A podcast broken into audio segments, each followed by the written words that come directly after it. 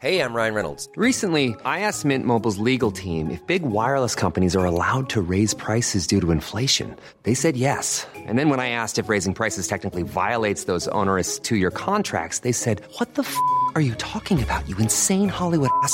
So to recap, we're cutting the price of Mint Unlimited from $30 a month to just $15 a month. Give it a try at mintmobile.com slash switch. $45 upfront for three months plus taxes and fees. Promo rate for new customers for limited time. Unlimited more than 40 gigabytes per month. Slows. Full terms at mintmobile.com. Bonjour.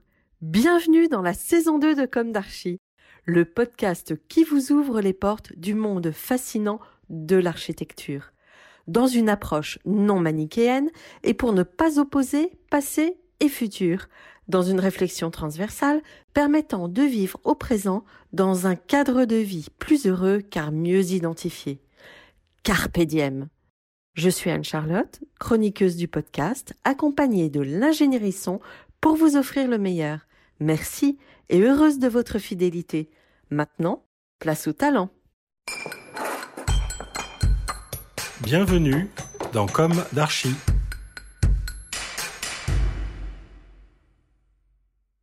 Chers auditeurs, ravis de vous retrouver aujourd'hui en compagnie de Béatrice Vivien. Bonjour Béatrice. Bonjour Anne-Charlotte. Bienvenue dans Comme d'Archie.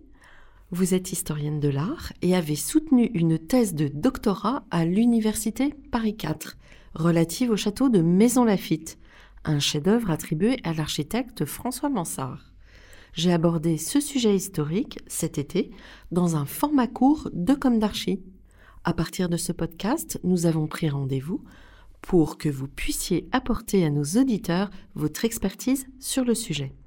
Votre thèse s'intitule Les demeures et collections d'un grand seigneur, René de Longueuil, président de Maison, 1597-1677. Alors on va commencer par le début. Quel est votre propre parcours? Qu'est-ce qui vous a amené à soutenir cette thèse? Alors j'ai entamé des études d'histoire de l'art euh, quand j'étais jeune, euh, jusqu'à une première année de thèse, et puis ben, la vie aidant, euh, j'ai stoppé ma première thèse qui portait sur les cryptes hors œuvre en Rhénanie au XIe siècle, donc on était assez éloigné du château de Maison. Et puis ensuite, euh, j'ai travaillé, j'ai commencé à travailler au château en l'an 2000. Euh, et là, je connaissais pas, comme tout le monde, comme beaucoup de gens finalement. Mais en travaillant avec le, le service pédagogique, je me posais beaucoup de questions. Et puis, j'avais pas toujours les réponses. Et hum, voilà, donc euh, Vous étiez mansonienne? je suis mansonienne depuis euh, 1965. Oui. Donc forcément attachée à, à ce patrimoine? Attachée, mais en même temps, je, je- il est, c'est, toujours le problème, c'est un petit peu le problème du château. C'est-à-dire que, et surtout à l'époque, on le regardait, mais on n'y rentrait pas. On a beaucoup étudié l'architecture, mais pas, euh, pas la personne et, pas son commanditaire. Et quand on parlait de René Longueuil, les, les gens s'arrêtaient pile parce que on ne connaissait pas son nom. Il n'avait pas fait l'histoire de France. Donc c'est ce qui m'a amené à dire, même quand on construit un beau château comme ça, quel est l'homme qui l'a construit et comment on y vivait. Alors, en effet, vous avez axé votre recherche sur euh, René de Longueuil. Alors, qui était-il vraiment? Quel rôle a-t-il joué dans cette édification? Alors René Longueuil, c'était un homme extrêmement important, Euh, prédécesseur de Fouquet en tant que surintendant des finances. Euh, on a envie de dire, il a eu le, le même parcours. Il n'a pas terminé en prison. Voilà, il n'a pas terminé en prison, mais un homme riche, puissant, très très fortuné, beaucoup d'entre-gens, beaucoup de relations, qui construit un beau domaine, qui reçoit le roi, euh, surintendant de finances, ministre d'État, et quatre fois il reçoit le roi au château, donc des très belles fêtes. Une disgrâce, une disgrâce d'exil euh, qui dure euh, trois ans, Pour quelle raison? Très certainement un cumul de charges. Déjà à l'époque, homme trop puissant, on l'exile et ça se termine bien. Fouquet, ça se terminera moins bien. Oui, c'est après vos le vicomte. Mais surtout, Louis XIV est agrandi. Il a 10 ans de plus.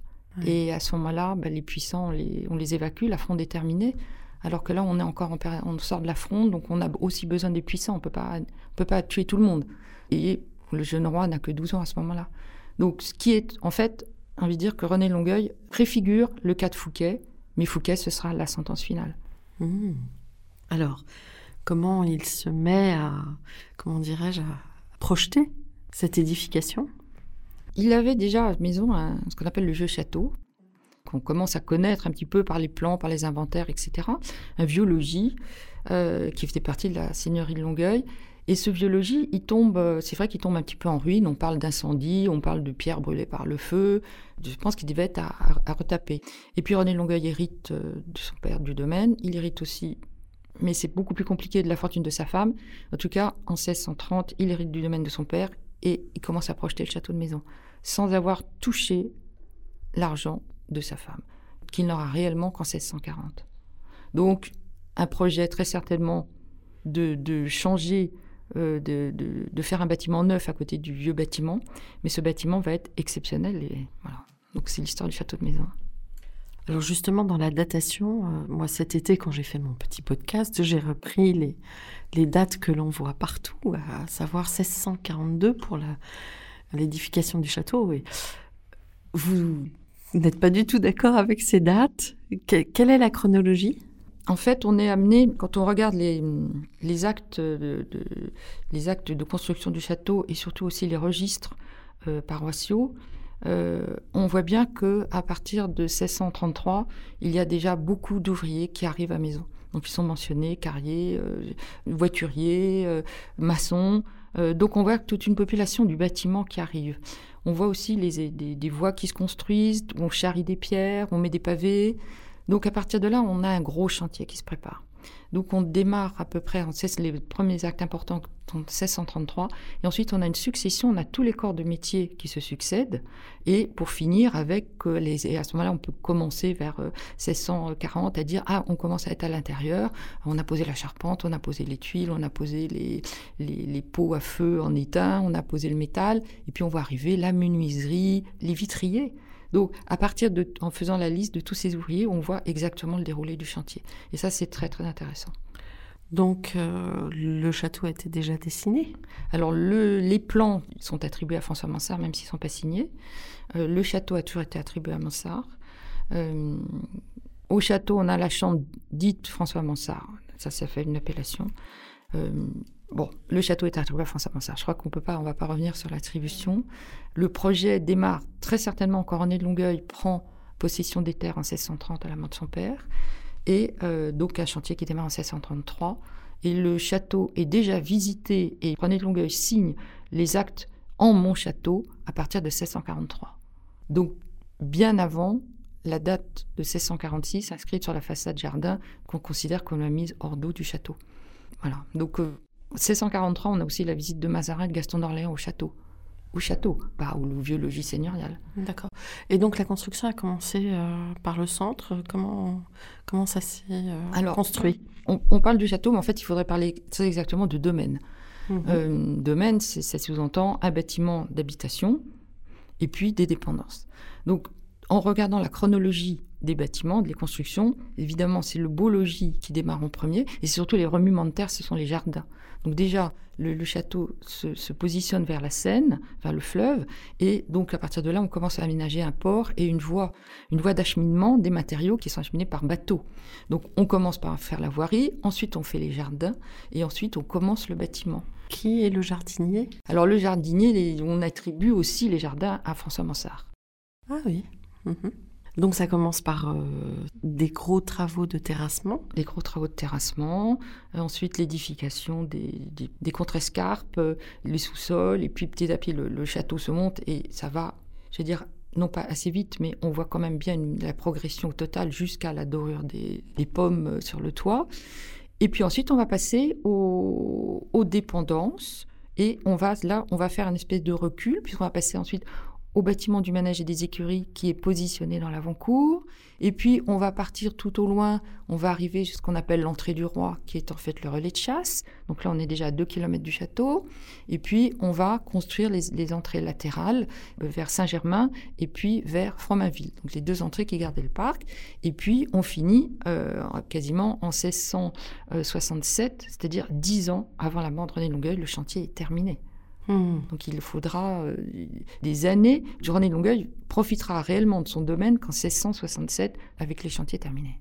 C'est son projet de vie. C'est un projet de vie. euh, c'est énormément d'argent. C'est une persévérance. Donc ça, c'est pour l'édification du domaine. Ensuite, on peut parler aussi des travaux à l'intérieur du château, où il va y avoir un changement de, non pas un changement de plan, mais un changement de voûte, puisque le château, donc on va dire 1646, le château est, mis hors d'eau. On sait qu'il habitait déjà depuis 1643. Et à partir de 1658, euh, on change le couvrement des salles du premier étage. L'appartement noble, qui était couvert avec ce qu'on appelle un plancher doré, brusquement, on va le surélever avec des voûtes à, à l'italienne. Donc, dix ans après avoir quasiment terminé, on recommence, on casse tout. C'est Alors, énorme. C'est le signe de quoi? Quelle était la personnalité de René de Longueuil? Parce que c'est lui qui décide ça. C'est lui qui décide ça. En même temps, on peut dire que ce plancher euh, doré qui couvrait l'appartement noble était déjà peut-être un petit peu dépassé. Et puis, il y a ces l'italienne qui arrivent, et là, c'est, on sent l'homme euh, qui est au fait de l'actualité, au fait de la mode.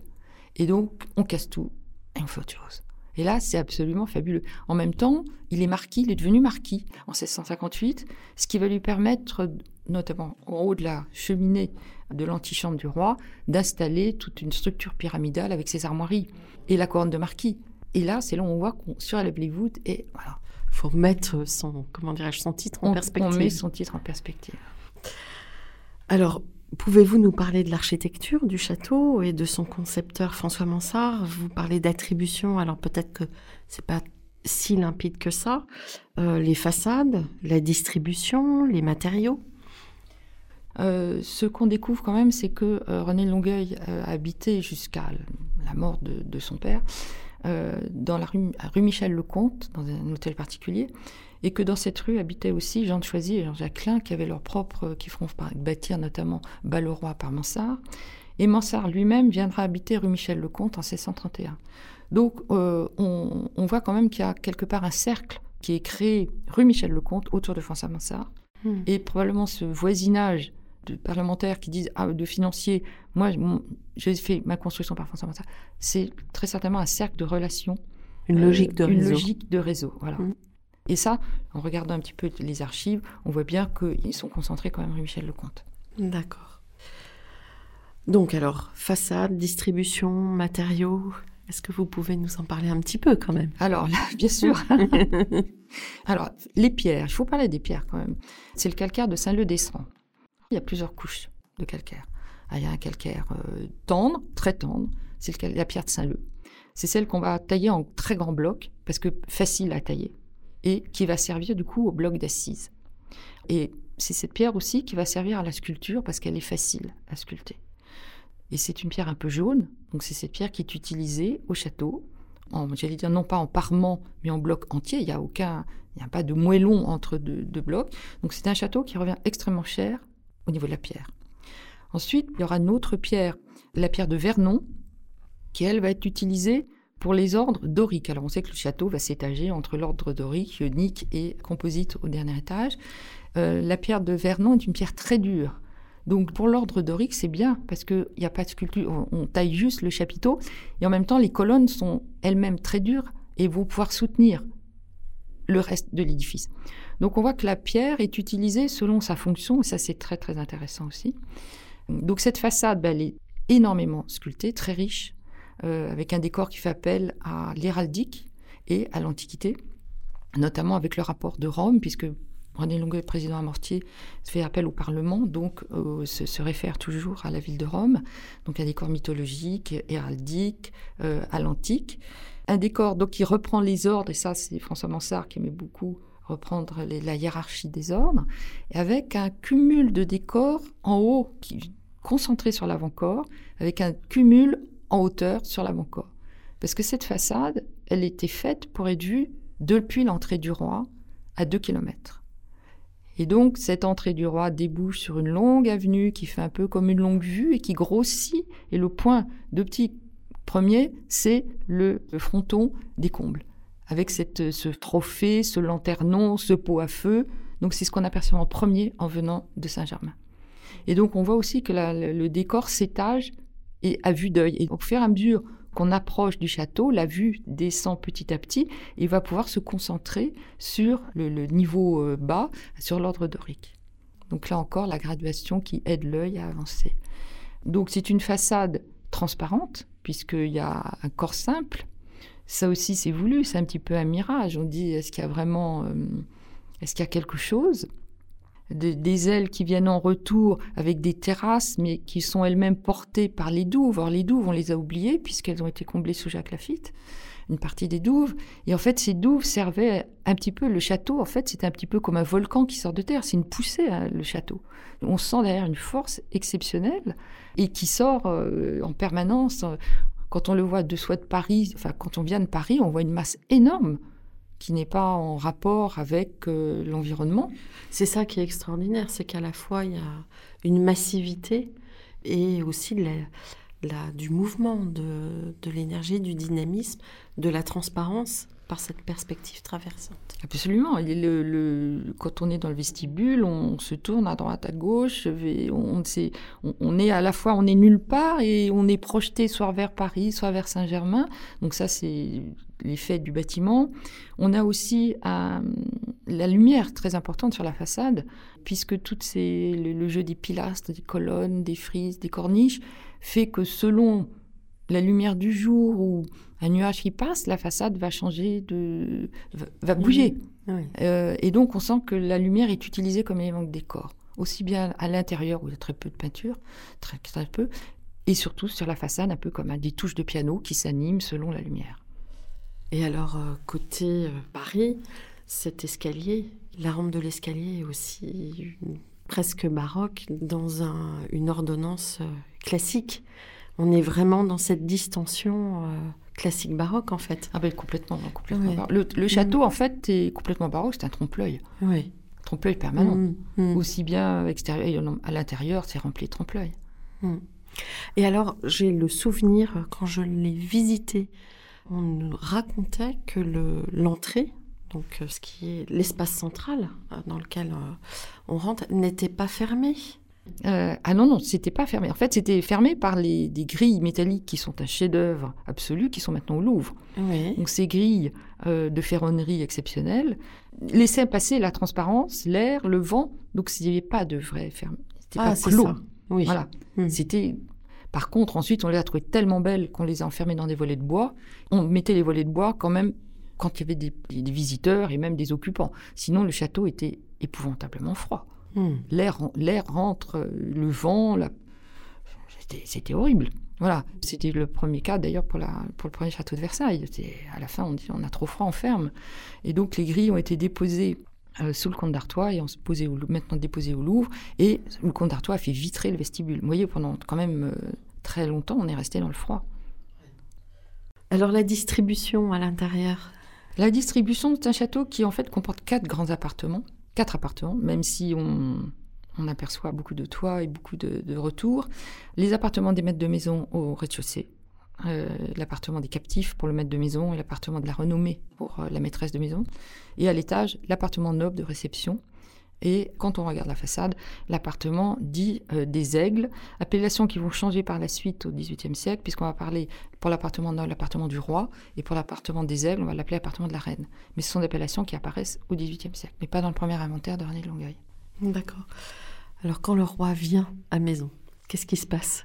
Alors on fait une première visite en 1651, le roi a 12 ans, une fête, euh, une très belle fête, très belle fête, très bon repas, parce que à profusion, on- peut-être que tout à l'heure on parlera de l'excellence de René Longueuil, mais la table était, faisait aussi partie de son terrain d'excellence. Alors c'était déjà Vatel qui était dans les cuisines, vous ne Ah, savez non, en non. 1651, non, alors Vatel, je- Ouais, il n'est pas, intervenu au château. Euh, je crois que c'était Barthélemy Janson, enfin tout ça, toute la domesticité de René Longueuil, enfin une grande partie de la domesticité, et maintenant, on, comme, enfin, commencé un petit peu à la, à la lister. Justement, c'est intéressant de voir les, les gens qui vont rester à son service, qu'on retrouve et qui franchissent les, les échelons, de, qui, font, qui, qui grandissent en échelons et qui vont rester à son service toute leur vie, jusqu'à la mort de René Longueuil. Donc une grande fête, euh, tout le monde est très content et tout le monde repart heureux. Donc la fête de 1651 euh, ne se termine pas comme à Vaux. Et René Longueuil est déjà surintendant des finances. Ouais. Mais l'époque n'est pas la même du tout. Et donc après, il revient. Le roi revient en 1662. Il a grandi, il est marié, il a Reine Marie-Thérèse, Anne d'Autriche. Et là, c'est une donc un roi de Rennes. C'est certainement le moment le plus important au château. On ne reverra jamais ça. hein. Euh, et là, la fête est encore plus grande et, et, euh, elle se termine par des bravos, des hurrahs de la cour. Donc euh, il y a bal. tout ça, c'est relaté par les poètes. René Longueuil est, aidé à ce moment-là de son fils Jean, qui a pris le relais. Mais c'est une fête euh, magnifique, magnifique. La reine reviendra toute seule en 1665, toute seule, façon de parler, avec euh, Henriette d'Angleterre, euh, Philippe, euh, le petit dauphin. Et nous, on a une fête dans les jardins. Et puis, voilà, donc, euh, et une dernière visite royale, enfin une visite quand la mort du dauphin en 1671. Donc, on a quatre séjours attestés de la cour. Ils ne dormiront au château qu'en 1671. Voilà, qu'une fois. Une fois. Alors, plus en détail, le chantier du château de Maison.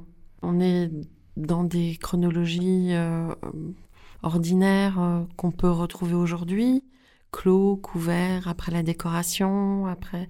Vous l'avez déjà évoqué. Euh, vous avez évoqué les, les corps, tous les corps de métier.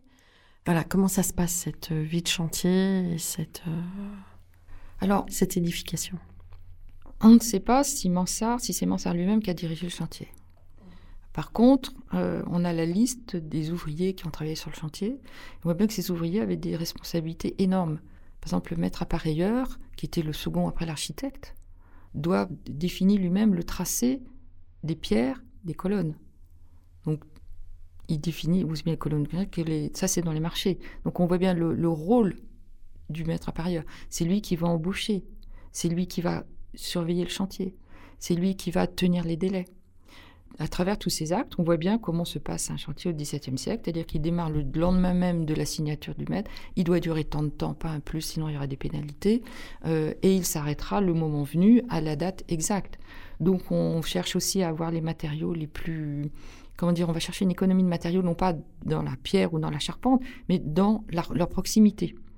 Donc, on va chercher les matériaux proches. Et euh, donc, pour nous, c'est ça le desseran pour la pierre, parce que c'était la pierre de bonne qualité. On aura la pierre des, hum, de maison. Donc, le René Longueuil va donner la pierre, ce qui va nous creuser l'entrée du roi, parce qu'on a un fossé gigantesque, en fait, qui servait de carrière pour la pierre. Et cette pierre de maison est de moins bonne qualité que la pierre de Saint-Leu.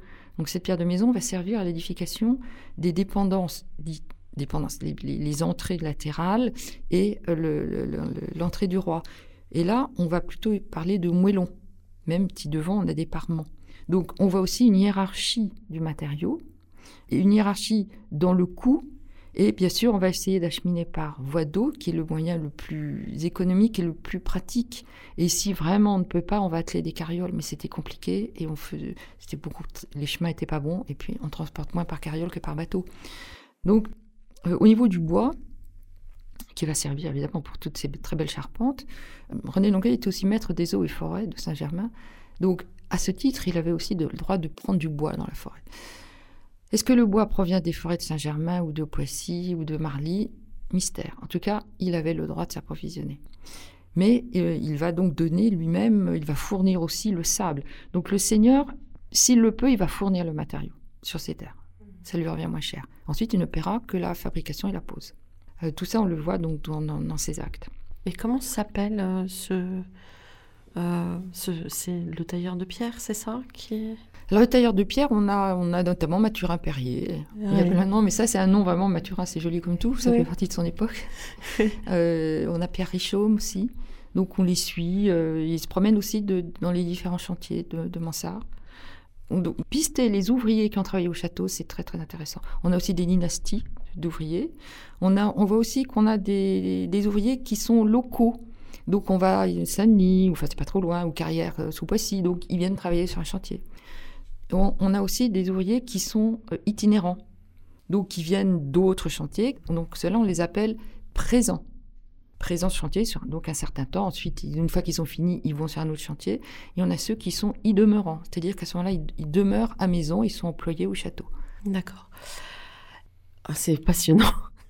Du coup, ça m'apporte euh, pas mal de réflexions. Les- au niveau de la charpente, ce sont des familles connues, c'est ce sont des charpentiers connus? Ce sont des charpentiers connus. euh, je vous redirai pas le nom là à l'instant, Oui. mais c'est forcément quelque chose. Alors, les marchés pouvaient être signés par euh, le secrétaire de René de Longueuil, mais les marchés principaux sont signés par René de Longueuil. Ah, C'est-à-dire les, notamment le marché de couvrement de charpente. C'est Oui. le plus important. C'est vraiment lui qui signe.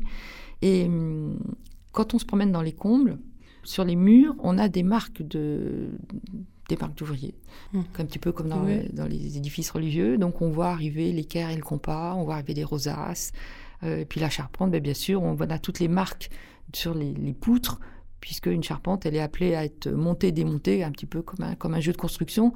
Donc il faut que le successeur, le charpentier suivant, puisse démonter et remonter sans, sans tromper. Donc ils font des marques de tâcherons. Vous avez réussi à décrypter tout ça? Non. Les marques, on les voit bien, mais bon, ça, c'est toujours des barques, donc on, on- on les voit. Les rosaces et les, l'équerre et le compas, on les voit aussi, on les photographie. euh, voilà, mais c'est tout. On, on sait qu'ils ont marqué quelque part. On, on dit qu'ils ont signé le château. Hmm, D'accord. Alors cette forme de toiture, est-ce que vous pouvez nous en parler? Vous l'avez ab- abordé dans... La toiture, moi, je l'ai pas, je l'ai pas spécialement abordée dans ma thèse. On, on appelle ça une toiture, une fois à la mansarde, c'est-à-dire que les hauts combles combles vont être recoupés et Ouais. transformés en terrasses. Euh, on sait qu'on allait sur ces terrasses. Il y a un escalier de bois magnifique qui amène à ces terrasses. Donc, euh, les occupants, les propriétaires allaient là-haut pour voir les environs. Donc, c'est un lieu, c'est un lieu de spectacle. Donc, c'est un lieu qu'on va utiliser et on allait voir les arrivées au château. Voilà, c'est déjà une terrasse panoramique. C'est une mais- terrasse panoramique. Mhm. Donc, de nos jours, on y va beaucoup moins.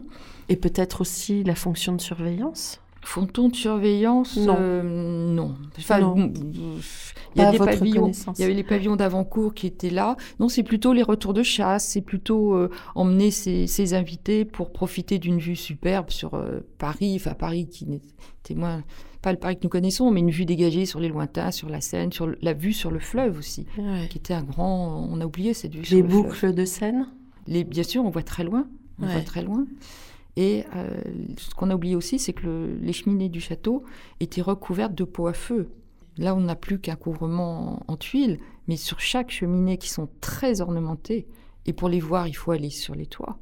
Et là-haut, il y avait en plus des pots à feu. Ouais. Donc les toits du château, toute cette partie, était une partie de décor extrêmement importante. Ouais. Que les toits, dont les, terrasses du- des toits permettaient de profiter. En quoi ce château incarne-t-il son époque?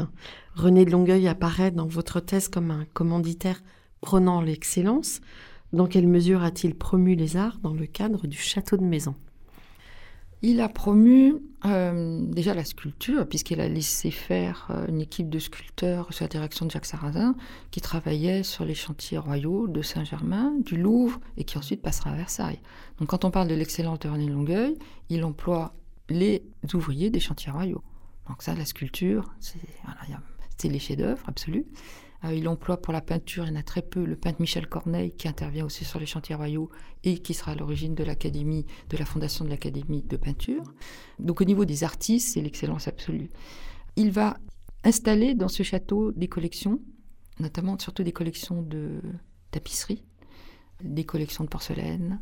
À l'extérieur, on aura des orangers, une fortune en orangers. Ces jardins seront considérés comme une curiosité. Donc la cour vient depuis Saint-Germain, Versailles, le Grand Versailles n'existe pas, mais vient déjà voir ce qui se passe à maison. Et on peut penser que les jardins de Versailles, où on dit, nous, un petit peu en s'amusant à maison, en maison, c'est vrai, c'est l'avant-garde de Versailles. Versailles démultipliera à l'infini ce thème. Mais tout ce qui est en germe à maison sera développé à Il a Versailles. servi d'inspiration. Il a servi d'inspiration et on vient à maison pour ses curiosités. Alors, vous avez plusieurs fois parlé du, paysage, de l'orientation. Comment a été pensée cette implantation du château? Elle est pensée à la fois face à la Seine, puisqu'on va profiter du spectacle du fleuve, on va profiter aussi, euh, bien sûr, de l'arrivée d'eau, des arrivées d'eau pour les jardins, donc c'est important d'être proche. Mais en même temps, le château, il ouvre ses bras vers la forêt. Dans la forêt, il y a Saint-Germain et le roi réside à Saint-Germain. Et en même temps, dans la forêt, il y a un petit pavillon qui est entre deux, c'est ce qu'on appelait le château de la Mette. Et ce château, ça va être relais de chasse à Louis XIII, et euh, il est un petit peu en ruine. Donc le château de maison va se positionner aussi comme un relais de chasse. Et Louis XIII venait déjà avant, très souvent, à l'ancien château, chez les Longueuil. Il parle de mes amis Longueuil. Donc Louis XIII est un familier de l'ancien château. Il y a fort à penser qu'il euh, meurt en 1643, le château est déjà quasiment fini en 1643. Louis XIII verra évidemment l'édification de ce château neuf et qu'il viendra voir le chantier. Donc c'est vraiment un château qui se positionne pour accueillir le roi. Il lui tend les bras. L'entrée du roi est en fait un relais de chasse à part entière puisqu'on a le pavillon de la fauconnerie de la vénerie qui sont au bout. Donc vraiment la chasse est là-bas. Ce qui permet de chasser à toute l'année à la fois aux faucons et à la fois aux chiens. Donc on, offre tous les types de chasse. Et euh, le château est en même temps à 4 km de Saint-Germain, dont il adopte la même implantation, c'est-à-dire avec des lointains vers Paris, et le château, le domaine de maison se prolongeait sur la rive opposée. Donc la rive dite de Sartrouville maintenant, le domaine appartenait à Arnay Longueur, la Vaudoire, le fief appartenait au château. Il va paysager la rive opposée et créer ce grand axe de 5 km en fait, qui va depuis l'entrée du roi Forêt de Saint-Germain jusqu'à Houille. Et là, on a un axe droit qui n'a jamais bougé. C'est lui qui a créé. Absolument. Ah. Donc on a une trace archéologique absolument incroyable. Donc ce château, il faut l'imaginer dans son domaine, depuis les Landes vers la forêt de Saint-Germain jusqu'à Houille. Quelque part, il y a une préfiguration. Enfin, il y a deux faces. Vraiment, la face euh, campagne, euh, nature, et une face qui commence à se modéliser dans quelque chose d'urbain ou c'est un petit peu euh, pas vraiment le cas encore C'est pas vraiment le cas. C'est vraiment un domaine euh, qui pourrait vivre en autarcie, puisqu'il a sa propre ferme, il a ses potagers, il a ses vergers, il vend d'ailleurs des, des, fruits, il a des marchés de fruits pour vendre parce qu'il est en excédent. Il n'y a pas d'urbanisation, il y a le village à côté, mais le village euh, est coupé complètement du château par des hauts murs même si le, les, villages participent quand même à la vie dans les offices et les, tâches domestiques, mais c'est vraiment un château, un village. Cela dit, René de Longueuil s'intéresse quand même au village, à ses, paysans, donc c'est pas un homme qui est coupé euh, et qui vit euh, sans savoir ce qui se passe à côté. Mais le domaine est suffisamment important pour être entouré de toute façon de hauts murs qui protègent aussi des bêtes fauves de la forêt. Donc c'est un château qui vit euh, seul. Euh, l'église du village est quand même mitoyenne du parc du château, et c'est l'église du village. Euh, donc René Longueuil. C'est la vieille église. C'est l'ancienne église, et René Longueuil assiste à la messe à l'ancienne église. Donc au milieu des villageois. Hmm. Il n'y a pas d'urbanisation. Non. Parce que c'est vrai que l'axe depuis la défense, si vous voulez, c'est vraiment quelque chose qui euh, marque même et qui résonne jusqu'à Sergi, je dirais presque. Mmh.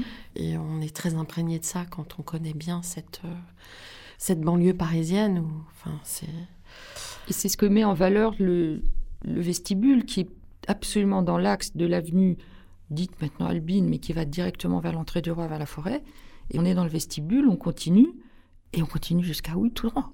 Donc, quand on est dans le vestibule, on est au centre, on est sur quelque chose. D'ailleurs, c'est assez étonnant parce que quelquefois, on se sent, c'est un peu mouvant. On est comme si on avait un fleuve sous les pieds, puisque on, sent tout cet axe qui nous traverse, et nous, on est un point dessus.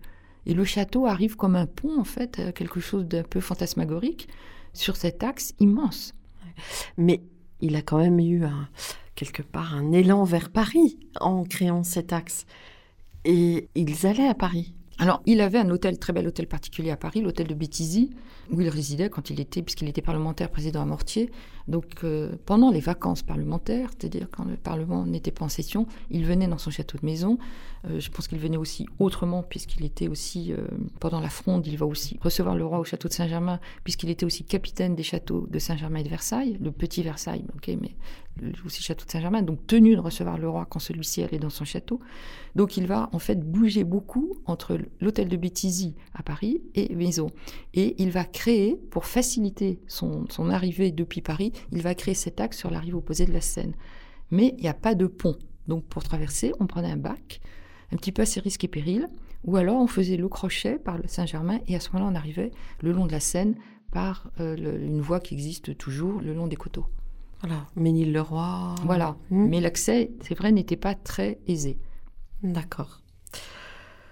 Qu'est devenu le château après euh, Parce que grâce à vos recherches, on, sent que le commanditaire a, vraiment marqué la vie, euh, enfin la naissance et la vie du château de Maison. Qu'est-ce qui se passe entre René de Longueuil et, aujourd'hui?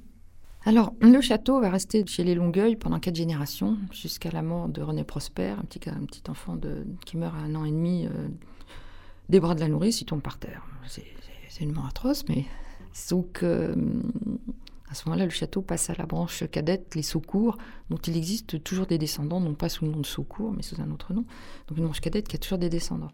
Enfin, le château donc quitte les Longueuil. Mais jusqu'à René Prosper et surtout à son père, Jean-René, qui fut président de l'Académie des sciences et qui est un sujet à part entière, euh, le château va évoluer et surtout euh, les jardins du château vont évoluer. Ils vont donc atteindre leur maximum sous René Longueuil. Et le domaine est au maximum. Ensuite, on a la vente au maréchal Lannes. Et en 1818, eh bien, il y a le projet du pont. Et on commence à annexer les terrains, euh, la partie de jardin qui était sur la Seine. Premier accro. Et puis ensuite, Lafitte. Euh, Jacques Lafitte achète le château en 1818. Et puis là, bah, le château est trop grand, trop cher. Il, voilà, il faut vendre. Donc, il vend le grand parc et se réserve le petit parc. Première atteinte. Et puis, euh, au fil du temps, eh bien, on va vendre le petit parc, qui était encore trop pour le château. Et puis, on va finir avec un jardin, j'allais dire un square. Mais vous dites que Jacques Lafitte vend, mais il, euh, il va lotir. Ils vendent les parcelles. Ce sont les propriétaires qui, qui bâtissent euh, à leurs frais. Oui, et euh, suivant leur desiderata et leur envie de... Enfin, ils font des choix formels. Au départ, c'est des maisons de campagne assez simples, ce qu'on appelle la maison du Val. Euh, une maison toute bête, ça s'y se ferait assez facilement de nos jours, mais qui quand même étant été agrandie dans le parc La Maison du Val, elle était une entrée, deux pièces, deux chambres, un petit peu étroite. Donc depuis, les propriétaires actuels ont fait toujours des, un petit peu des agrandissements. Voilà. Mais au départ, c'est des maisons très simples, à bas coût, parce que René Longueuil, en démolissant le bâtiment du Banèche des Curies, va pouvoir fournir de la pierre à bas coût et de la charpente. Et puis son vœu, c'est que c'est un petit peu social, que tout le monde puisse accéder à la campagne. Ensuite, on aura la deuxième, deuxième époque de construction, les belles maisons du parc, beaucoup plus bourgeoises, beaucoup plus étoffées, Sous Jacques Lafitte. à la fin. À et la puis fin. surtout, après, le, sous le Second Empire, on voit arriver les, les grosses, grosses maisons cossues. Donc il y a une évolution aussi dans le bâti. Hmm, D'accord. Et donc après Jacques Lafitte, que se passe-t-il? Après Jacques Lafitte, eh bien, nous avons une raréfaction, euh, un projet de, de lotissement. Donc le petit parc euh, est vendu, loti aussi. Et puis on a même le projet de... ben, il reste le château entouré de d'un square. Donc là, ben, le château Hygiène, il est dans l'axe... euh, Ouais. on pourrait construire une autoroute depuis Paris jusqu'à Saint-Germain. Donc c'est tout droit, c'est tracé. Donc Mm. Hygiène, donc ah ben non, on, on- va l'enlever parce que il nous, il nous embête. Et à ce moment-là, euh, sauvetage par l'État. En D'accord. 1905, l'État rachète in extremis le chef-d'œuvre. Mais le chef-d'œuvre, il est en mauvais état. Euh, il n'a plus rien. Donc là, il y a un gros effort et un gros, voilà, beaucoup de choses qui font qu'on voit le château aujourd'hui. Mais ça a été très très long, très difficile À remettre en état. à remettre en état. Alors justement, actuellement débute la réhabilitation des jardins. euh, depuis quelques mois, il me semble. Qu'est-ce qui a déclenché ce projet de réhabilitation? Et votre travail a été utile, je crois? Avant de, de réhabiliter les jardins, on a réhabilité la, on a re- remis en état cette magnifique grille, donc qui est vraiment très belle. La façade a d'abord été nettoyée, aussi ravalée, donc là, on, très beau, c'est ce qu'on voit de nos jours, très très beau travail. La grille, on continue la grille, et puis maintenant les jardins. Les jardins étaient en très mauvais état et bah, ils étaient mangés par euh, la- pyrale notamment, et puis il y a les problèmes maintenant de, on peut plus utiliser les mêmes, euh, euh, comment dire, les mêmes produits, euh, les mêmes désherbants, enfin bref, ce qui pose des tas de problèmes d'entretien. Et les jardins, maintenant, effectivement, on se penche sur l'état des jardins, ça devient un sujet d'intérêt. Donc, dans ma thèse, j'ai bien remis d'aplomb les premiers jardins sous René de Longueuil. Et euh, le parti pris du, non pas du château, mais du CMN, c'est non pas de refaire l'identique, parce que de toute façon, on ne peut pas, puisque beaucoup ont été, de ces jardins ont été pris par la voirie ou par des constructions latérales, donc on ne peut pas revenir sur là-dessus. On enlève les parterres de broderie. Je crois qu'il y a juste un dessin maintenant dans, les, le projet, euh, parce que c'est trop cher. C'est juste garder la mémoire. On garde. Oh. je- ah. Par contre, le parti du CMN n'est pas inintéressant du tout, en fait. C'est qu'au bout des- du jardin vers la Seine, ils ont fait des levées de terre. Elles sont faites, qui seront plantées d'arbres. Et ça veut dire que le visiteur qui sera dans le vestibule aura la vue guidée comme par une longue vue, c'est-à-dire que l'œil va, se- va être obligé de glisser entre les deux levées de terre, prendre le pont qui est dans l'axe et continuer vers Paris. C'est-à-dire que, à défaut de rouvrir, de récupérer toutes les terres et les jardins qui étaient sur les côtés, on va au contraire cacher les constructions qui sont venues se s'agglomérer et on va guider l'œil, on va redonner, Redonner une perspective. redonner la perspective. Mais alors, du coup, quand on arrive de Paris, on verra plus cette grande façade? Ah si si si parce que Ah, les si. levées de terre sont pas, elles sont non, elles sont à hauteur tout à fait raisonnable. Mais on va se promener dans un espace qui n'existe plus. C'est l'œil qui va aller se promener, mais en même temps, on va rendre accessible, on va pouvoir déambuler librement dans ce jardin, j'allais dire, puisque les, les allées vont être élargies, on va, voilà, on va pouvoir profiter, s'approprier davantage ce jardin qui était un petit peu, bon, on n'avait pas envie d'y aller parce que de toute façon, on avait déjà vu ce qu'il y avait au bout, donc c'est pas la peine, voilà, un petit peu de, on n'y allait pas trop. Alors, euh, comment le château s'intègre-t-il dans la ville aujourd'hui? Parce que là, on est. Vous parlez d'une restitution de la perspective, finalement, du château dans quelque part euh, une certaine autonomie. Mais il fait partie de la ville maintenant. À votre avis, de quelle manière il. euh, Alors, le château, c'est très difficile parce que depuis la Fitte, en fait, le centre du pouvoir a changé. Avant, c'était le château, le village. Et maintenant, on... la Fitte a transporté le centre du pouvoir en ville. Et maintenant, les gens se sont groupés autour de la gare. Donc le château s'est trouvé démuni. Donc petit à petit, la ville de Lafitte s'est faite sans le château.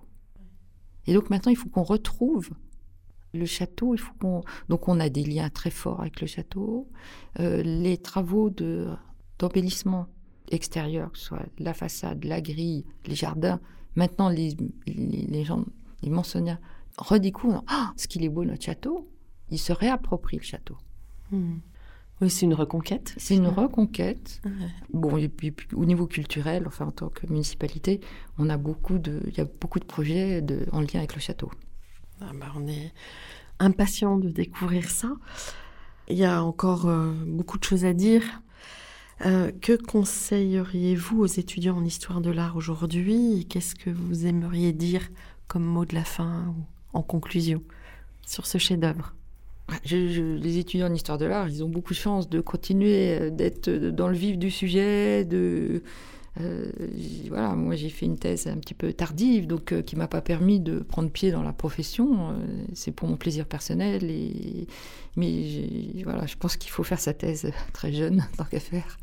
Pour conclure, moi je voudrais citer quand même un peu notre maire euh, Jacques Miard, qui veut faire savoir que ce château, eh bien, c'est c'est évidemment un, un fleuron pour la ville. Le, président Philippe Bellaval, euh, le président du, Centre des monuments nationaux, euh, s'intéresse beaucoup au lieu. On a beaucoup de chance. Donc, grâce à lui, il y a eu tous ces travaux. La ville euh, l'aide, enfin aide, dans, dans sa propre partie. Là, par exemple, on va mettre en lumière le portail rénové de la grille, donc ce qui va être la nuit, qui va être encore un point d'attraction. La ville est parfaitement consciente que son identité tourne autour du château, euh, du parc de Lafitte aussi, dont on parle pas beaucoup, mais qui pas le sujet, mais parc, château et cheval évidemment, puisque le cheval de course apparaît sous le comte d'Artois, qui utilise les grandes écuries du château pour loger ses chevaux anglais. Donc euh, à partir de là, on a une, identité de la ville qui s'est forgée et hum, on fait tout pour que pour la défendre, euh, Oui, parce que le champ de course est toujours menacé. Le champ de course est fermé à l'heure actuelle, mais les projets sont bien, bien avancés pour le faire ouvrir. Je sais que les Mansoniens sont bec et ongles attachés Absolument. à cette activité de Absolument. Maison Lafitte, qui- qui est une partie très forte de son identité.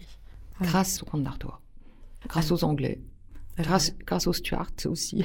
Voilà, oui. Les premières courses de chevaux dans la plaine d'Achères, quand même. Oui, ça ne remonte pas qu'au 19e Non, siècle. non, non, non, Ouais. ouais. Hmm. Encore un dernier petit mot? Bien, moi, j'ai été très heureuse de participer à cette émission. Eh ben, Très heureuse de vous recevoir. Je pense qu'il y a énormément de choses à faire ressortir, en fait, par sujet, un petit peu pré- par des sujets précis. euh, des, des thèmes très particuliers. Et je pense qu'on n'a pas fini encore de, de reparler du château, de, de redécouvrir et, et que l'histoire n'est pas close. Oui.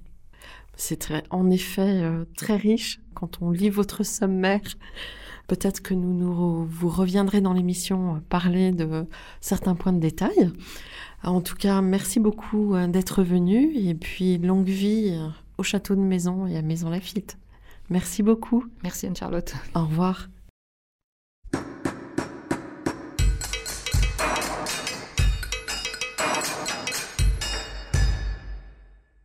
Chers auditeurs, merci pour votre écoute. N'oubliez pas de retrouver nos sujets en avant-première sur Instagram à l'adresse comme d'archi podcast. C-O-M-D-A-R-C-H-I podcast. Si vous aimez ce podcast, favorisez sa diffusion en lui donnant 5 étoiles sur Apple Podcast, plus un petit commentaire, ou sur votre plateforme de podcast favorite. Et surtout, abonnez-vous pour écouter tous nos épisodes gratuitement. À bientôt. Et d'ici là, Prenez soin de vous. Mom deserves the best, and there's no better place to shop for Mother's Day than Whole Foods Market. They're your destination for unbeatable savings, from premium gifts to show-stopping flowers and irresistible desserts. Start by saving 33% with Prime on all body care and candles. Then get a 15-stem bunch of tulips for just $9.99 each with Prime. Round out Mom's menu with festive rosé, irresistible berry chantilly cake, and more special treats. Come celebrate Mother's Day at Whole Foods Market.